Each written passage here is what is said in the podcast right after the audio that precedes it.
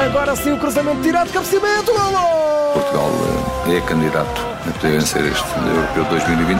É golo imortal, é golo de Portugal! É Ronaldo, desvio, marca!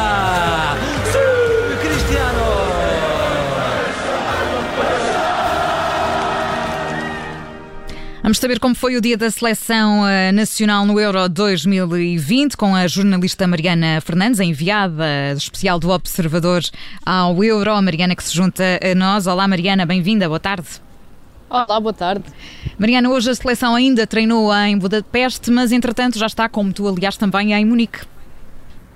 Sim, exatamente. A seleção começou por fazer um treino de manhã, eh, ainda em Budapeste, portanto, ainda no complexo esportivo uh, do Vazas, esse treino que teve um destaque que acaba por ser negativo, porque Nuno Mendes não treinou, foi o grande ausente desta sessão da Seleção Nacional, o lateral esquerdo do Sporting está com uma mialgia de esforço na perna esquerda e por isso não treinou uh, hoje de manhã. Ora, depois desse treino, depois também da conferência de imprensa de Bruno Fernandes, que foi hoje o porta-voz da equipa, que não deixa de ser também uma demonstração de força e aqui da, da seleção portuguesa, que, e é preciso recordarmos, dois dias antes do, do jogo contra a Hungria teve Diogo Jota, portanto um titular, a falar.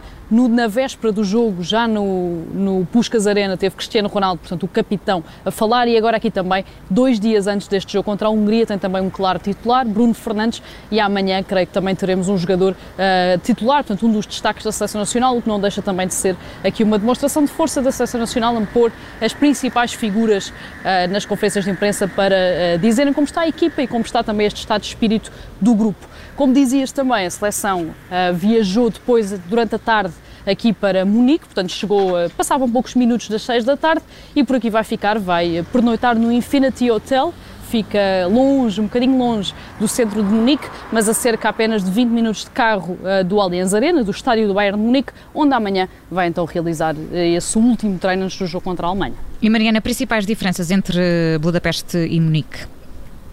Muitas diferenças, muitas diferenças e devo dizer que eh, viajar entre um país e o outro é trocar de uma realidade eh, para outra completamente diferente e faço também este diário da seleção hoje no restaurante de Portugal, é assim que se chama, aqui bem no centro de Munique e devo dizer que comer um bom bacalhau à brás eh, uma semana depois de ter deixado Lisboa não deixa de saber bastante bem.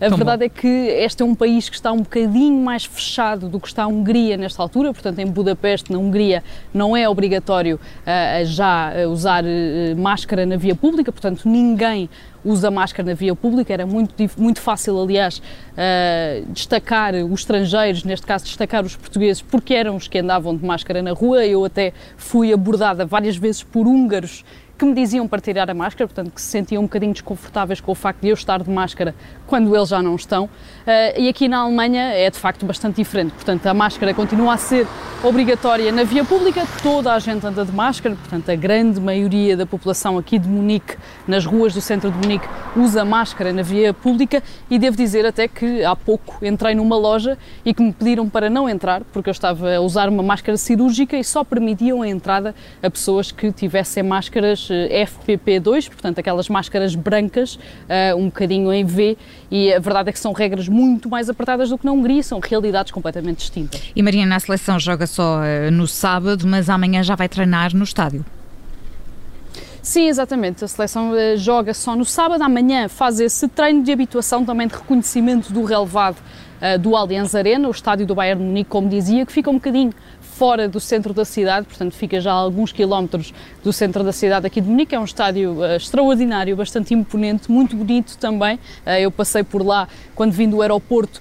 Uh, hoje de manhã também aqui à chegada a Munique, é um estádio mesmo muito bonito. A seleção treina lá amanhã, faz esse último treino, também a última conferência de imprensa antes do jogo contra a Alemanha, que é já então no próximo sábado, às 6 da tarde aqui de Munique, às 5 aí de Portugal e que vai ser um jogo obviamente importantíssimo para as contas também da Alemanha, que perdeu contra a França no primeiro jogo desta fase de grupos e que precisa uh, desesperadamente de pontos para passar aos oitavos de final e também para Portugal, que com uma vitória deixa praticamente carimbada essa passagem aos oitavos de final do Euro 2020. E amanhã voltamos a conversar com a Mariana Fernandes, a enviada do Observador ao Euro 2020, para saber como correu a sexta-feira da, da Seleção eh, Nacional. Mariana, obrigada e até amanhã. Até amanhã. Agora sim o cruzamento direto, cabeceamento, golo! Portugal é candidato a poder vencer este Europeu 2020. É gol imortal, é gol de Portugal. É Ronaldo, desvio,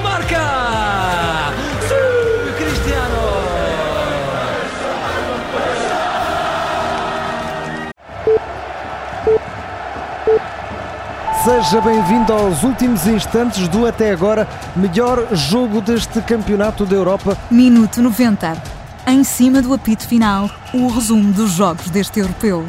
Os golos, os casos e os melhores e piores em campo. Finalmente voltamos a ouvir gritos de gol na bancada. Minuto 90. No final de cada jogo, aconteça o que acontecer, na Rádio Observador.